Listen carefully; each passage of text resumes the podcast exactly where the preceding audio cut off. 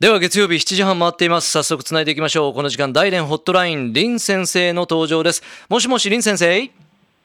トムチさんこんばんは。福岡リスナーの皆さんこんばんは。こんばんは。今週もお願いします。こちらこそよろしくお願いします。寒さはどうでしょうか？はい、えー、先週の1週間はですねもうやっと寒さから脱出できてもう気温はかなり上がりました、はいえー、おととい金曜日ですね、あの気温はいきなりプラス9度まで上がりました。だいぶ上がりましたね。うん。はい、えー、ただしですね、夜はちょっとマイナスの気温で、うんまだ冬の寒さを感じています。ねまあでも春はもうすぐそこです。頑張りましょう。そうですね。はい。で、さてですね、今週の土曜日、えーつまり2月14日、バレンバレンタインあデーですね。そうでしたね。うん。はい、えーそうです。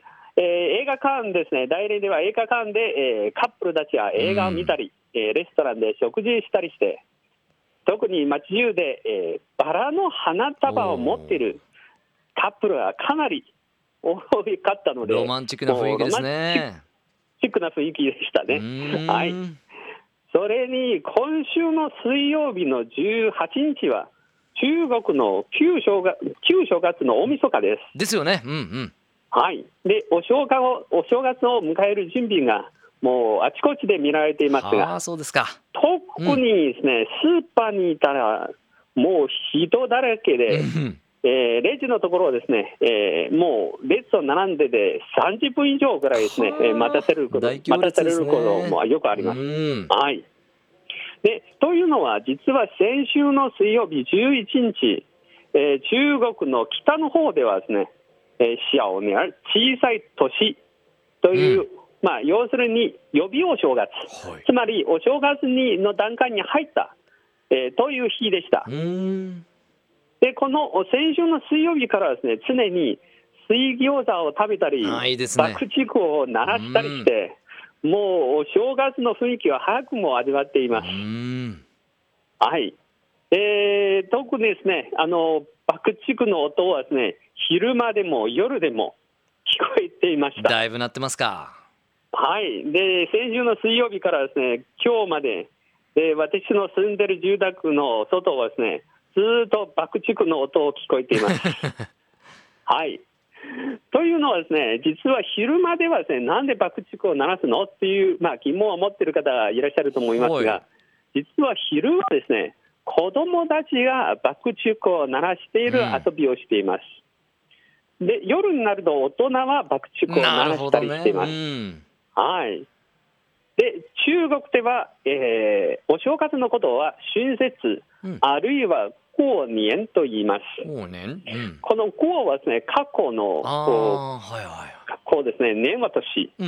で、えーまあ、日本でも春節と言いますが、つまり春になるという、まあ、季節の言葉なんですが、ね。うん。で中国では過年というのは、新しい年を過ごすという意味です。はい、で中国ではお正月の1日から、えー実は15日までの15日間をお正月と言います。たっぷり長いですね、これね。はいえーただし、この15日間、ずっと休みわけじゃないんですが、うん大体1週間の休みなんです。うん。で、15日になると、またですね、えー休みになります。で、この15日間の準備も大変です。でしょう。で、まず、どんな準備をするかと言いますと、で食材の準備です。うん。で日本のおせち料理のような豪華な料理を準備するためにう、ん。いろいろ素材をです、ね、準備しなきゃいけない。はい。というのは、で1日だけではなく、日本はおせち料理1日だけなんですね。で中国はこの15日間、ほぼ毎日おいしい料理を作って食べ食べますのでで、この大量の材料をです、ね、用意するのは普通なんですう。ん。例えばですね、えートム・ジーさんはもし中国の美味しい料理を食べるならば、うん。ぜひこのお正月の季節に来てください。ああ、そこがタイミングなんですね。はい。ただしですね、この季節は寒いので、その寒さにた鍛えるかどうか、それもちょっと問題。ですね。そうですね。はい。はい。で、特にこの料理の中には欠かせないのは魚と鶏なん鳥なんです。うんうん。で、なぜさなぜ魚と鳥なのかと言いますと、魚の発音はユと言います。ゆ。うん。はい。このユの発音は、あまりのユの発音と似ています。つまり新しい1年では、すべて全部余裕があるうん。という願いなんです。で、もう一つは、鶏の発音は G と言います。その G はですね、えー、岸、吉、うん吉のおー発音と似た似ていますので、うんつまり日本のタイ、めでたいのタイあー縁起がいいんだよね文化に似ています。うんはい。で、もう一つ準備に欠かせないのは新しい服です。あーやっぱり服も新調しますね。うん。そうですね。で、私は子供の時はですね、お正月過ごすのは一番楽しいのはですね、要するに新しい服を着ることです。うん。で、子供から大人まで全部新しい服を着てて、お正月を迎えます。うん。でただし、中国では日本と違ってですね、めでたい色は赤なんです。赤がめでたい。うん。ええ、例えば結婚式の新郎新婦の服も赤なんあ、ですがそうなん、ですね。でお正月の時は赤を着るの服を着る人もいますが、えー特に、えー年男、年女は、うん。で赤い靴下う、ん。赤いパンツ。赤いベルト、まあ、それはするのはです、ね、習慣なんです。うん。で赤は中国ではです、ね、厄払いの効果もあるので、うん。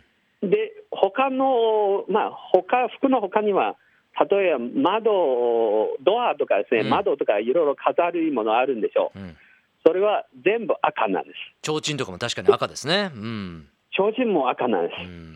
で、爆竹爆竹も赤なんです。うんで、たく例えば鳴らしたらですね、その靴は、えー全部ですね、赤一色で、はあ。もう地面で赤雪のような感じをしてます。そうですか。はい。はいで、お正月の習慣はまだたくさんありますが、うんで例えばなぜ餃子を食べるのか、なぜ爆竹を鳴らすのかとか、いろいろ面白いですね、実は由来があります。うん。で今日はちょっと時間のせいで、えーここでえーちょっと簡単な紹介を終わらせていただきたいと思います。で、えーし新年おめでとうございますと、日本はお正月はいい言葉ですが、うん今日はぜひ中国語でうん新年おめでとうございますと教えたいんですが、おはい。で、過年好と言います。过年好。はい。うんえーつまり、えー次回の番組の時はですね、えーまあ、挨拶するときは、過年好で挨拶しましょう。わかりました。頑張って覚えておきます。う。はい。じゃあ、あの、いいお正月をお迎えください。はい、ありがとうございますあ。りがとうございます。また来週お願いします。シェイシェイ、はい再见。再见 Love FM Podcast. ラブ f m のホームページではポッドキャストを配信中スマートフォンやオーディオプレイヤーを使えばいつでもどこでもラブ f m が楽しめますラブ FM.co.jp にアクセスしてくださいね Love FM Podcast.